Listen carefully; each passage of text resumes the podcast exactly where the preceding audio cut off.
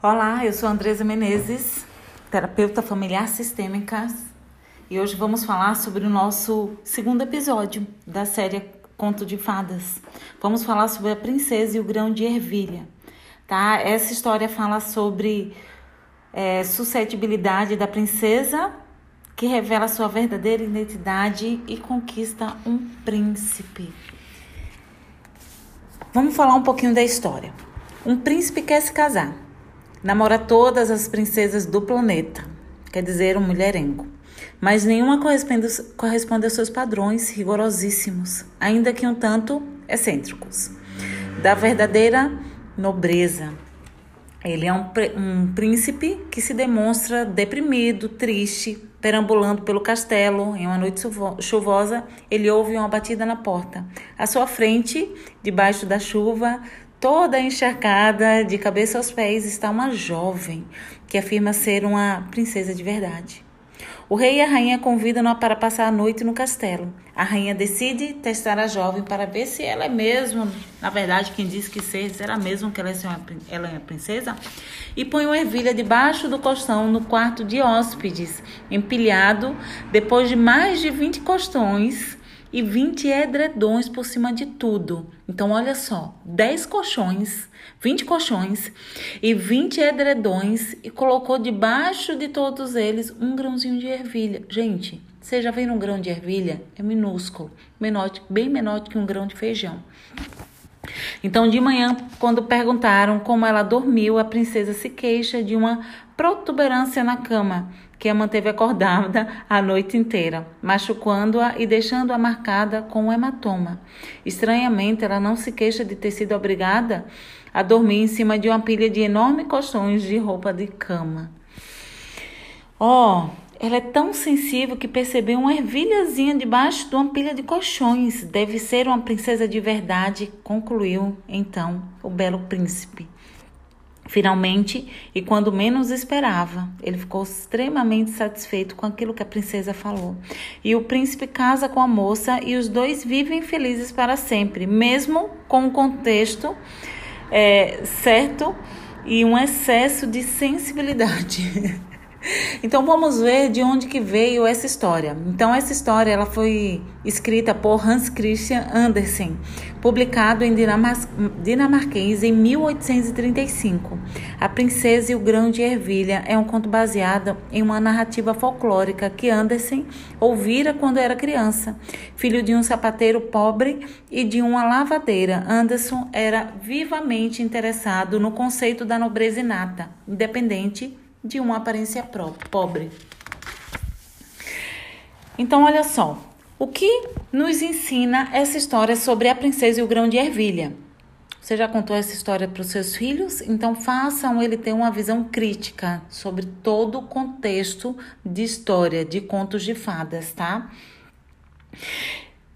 Porque olha só, aparentemente essa história parece ser ridícula. Como que a gente coloca 20 colchões e 20 edredões. Pense você dormir no, no, numa cama que tem 20 colchões e 20 edredões. Eu acho que o desconforto maior é a pilha que a gente dorme em vez desse grão de ervilha. Então ninguém aparece de madrugada sem ser convidada e molhada como pinto no castelo dos outros pedindo hospedagem. O que é que uma princesa faz sozinha no meio da noite, no meio da chuva? De que, que ela estava fugindo? Não só é falta de educação, como também sugere uma uma miríade de problemas pessoais. Por que você estaria vagando debaixo de uma chuva sozinho no meio da noite? Foi posta para fora da casa pelos pais, pelo namorado? O que, é que ela fez de errado? Né? Será que ela de repente era casada, era uma fugitiva ali, escoceu de tomar seu, seu remédio e por isso saiu no meio de uma chuvarada em pleno surto psicótico? Em 1800? É, ou você é uma ladra esperta que se aproveita do tempo inclemente ou de sua chance desamparada para, para que lhe abram as portas. Qual é o problema, afinal? O que a história não contou? E não é só isso. Se os donos do castelo não perceberem os sinais evidentes de alerta e lhe oferecerem guarida por uma noite, você passará o café da manhã se queixando do quarto onde dormiu. Então, olha só. Eles viram como um, uma lady, Mas se você perceber todas as situações, onde que está a educação ali em tudo aquilo? Você foi acolhida, você foi aceita ali no lugar onde poderia ter fechado simplesmente a porta para você e de manhã você acorda reclamando porque dormiu mal? Quem implora alojamento não pode esperar um hotel de luxo, especialmente quando aparece de mãos abanando, sem um presente para os anfitriões. Realmente a princesa tinha modos deploráveis. Essa é a minha opinião, mas obvia, obviamente não era do príncipe. Ela tinha suas próprias ideias sobre o que faz de uma princesa uma mulher como as outras, hipersensibilidade para objetos de praticamente, praticamente indiscerníveis. Por exemplo, uma vez de um temperamento radiante ou de saber mostrar-se grata na hora certa. A princesa apareceu no castelo e proclamou-se descendente de reis, a respeito de parecer uma fugitiva. Não tinha retratos da sua ponte levadiça ou uma coroa cintilante na cabeça, mas tinha confiança bastante para saber que sua nobreza interior aparecia de qualquer modo, mesmo sem provar sua linhagem. A princesa não tentou modificar seu comportamento, fingindo ser simples e agradável, por exemplo, e os seus esforços para seduzir o príncipe. Ela sabia que o homem certo o amaria exatamente do jeito que era.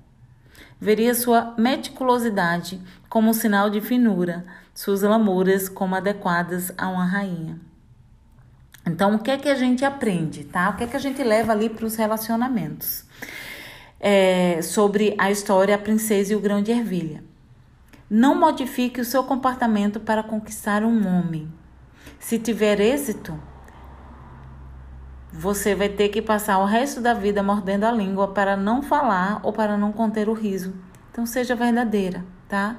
Se algo te incomoda, fale. Lógico que estamos falando de um conto de um conto de fadas, né? Uma história que provavelmente não aconteceu, mas revela ali é, situações onde você precisa ser verdadeira. Lógico que não da forma mal educada como essa princesa se revelou. Mas você não precisa mostrar quem você não é para conquistar aquela pessoa que você quer. Fique, fique certa de que suas qualidades interiores e verdadeiramente importantes se irradiam de sua pessoa, mesmo que um temporal tenha des, despenteado seu cabelo e dissolvido seu rímel, deixando suas deixando as com pretas pelo rosto.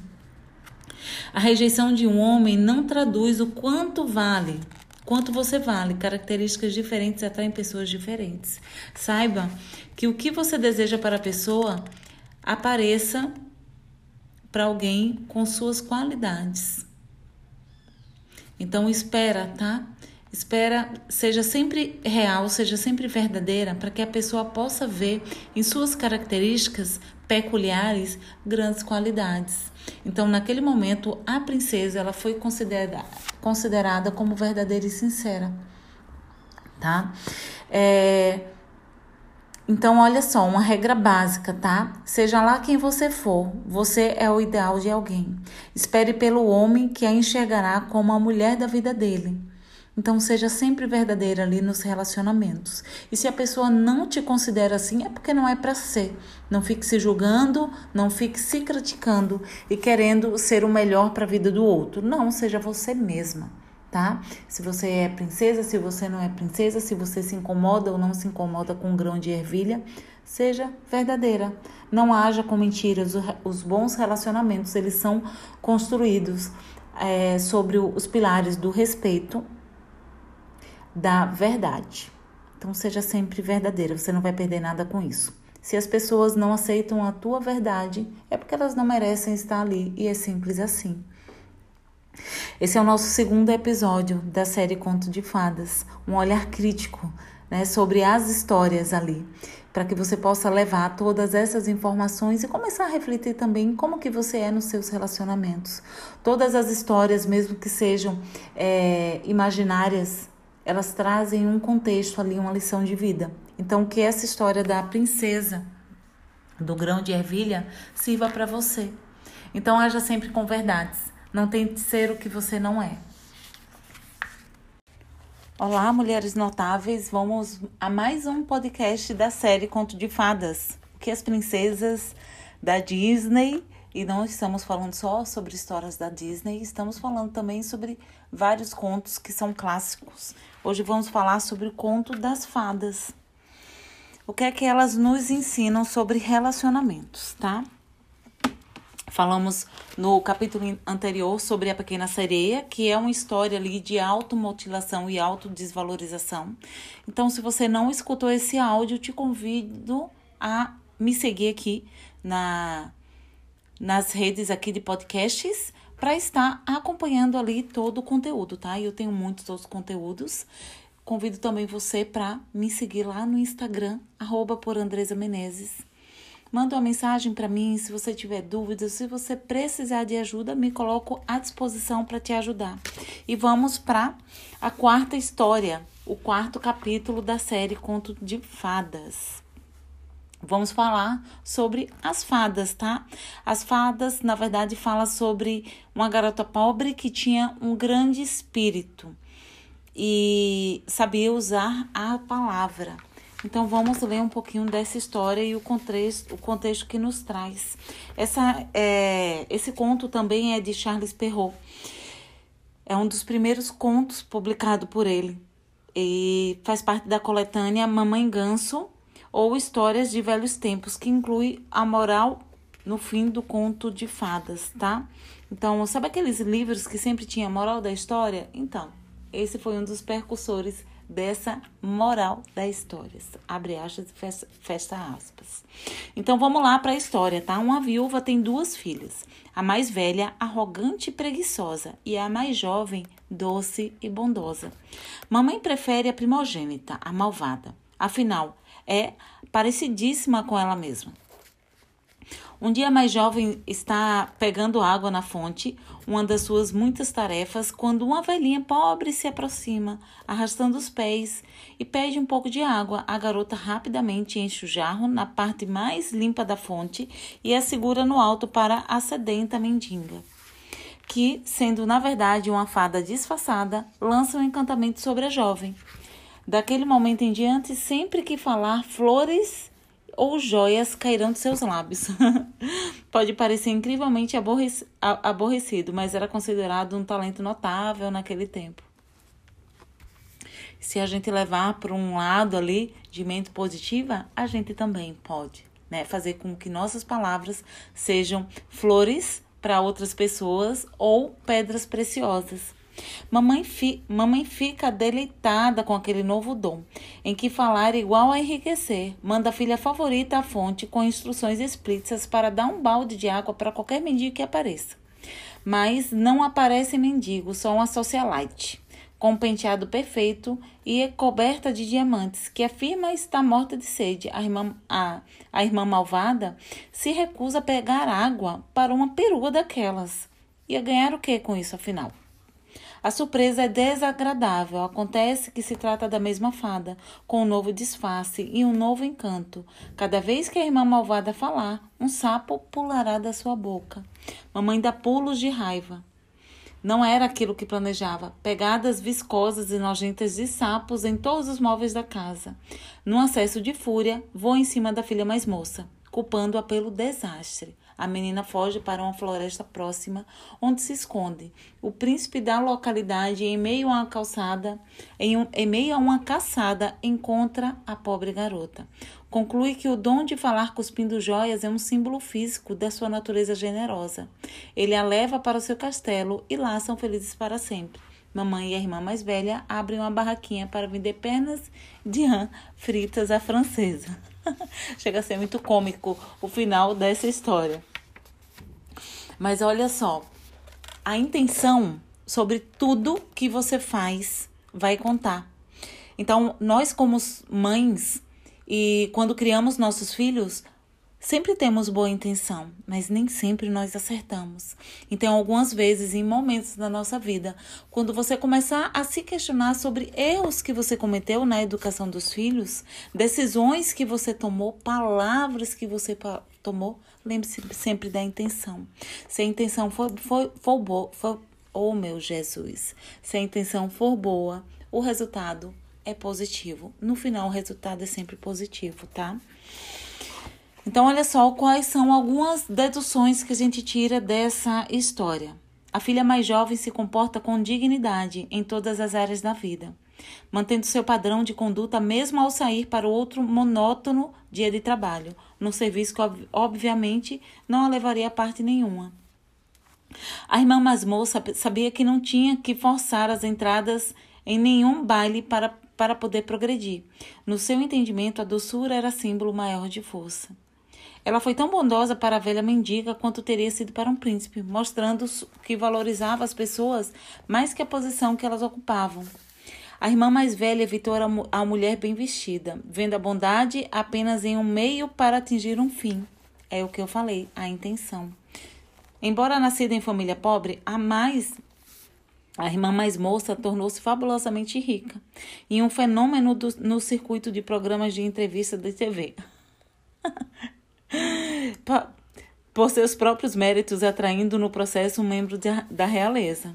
O príncipe reconheceu que as joias saídas da boca da, da irmã mais moça não era apenas um talento bizarro, mas uma manifestação física da sua da sua generosidade, era um valor espiritual, algo que ele valor, algo que ele valorizava mais do que uma árvore genealógica impressionante. E quais regras que nós levamos ali para os nossos relacionamentos, tá? Primeira regra: seja tão compassiva ao tratar, ao tratar os infortunados quanto ao lidar com aqueles que parecem ter tudo. A bondade é um fim, é um fim em si mesma. Segundo, nunca subestime o poder da doçura. Terceiro, não julgue as pessoas apenas pela aparência. Quarto, valorize-se pela raiz do seu caráter, não pela árvore da sua família. Seu príncipe fará o mesmo. É a questão da autovalorização. Você se valoriza para o outro te valorizar. Se não for assim, não será recíproco. Espere pelo homem que enxergue a sua beleza interior com nitidez de uma foto concreta e não com uma mera opinião a seu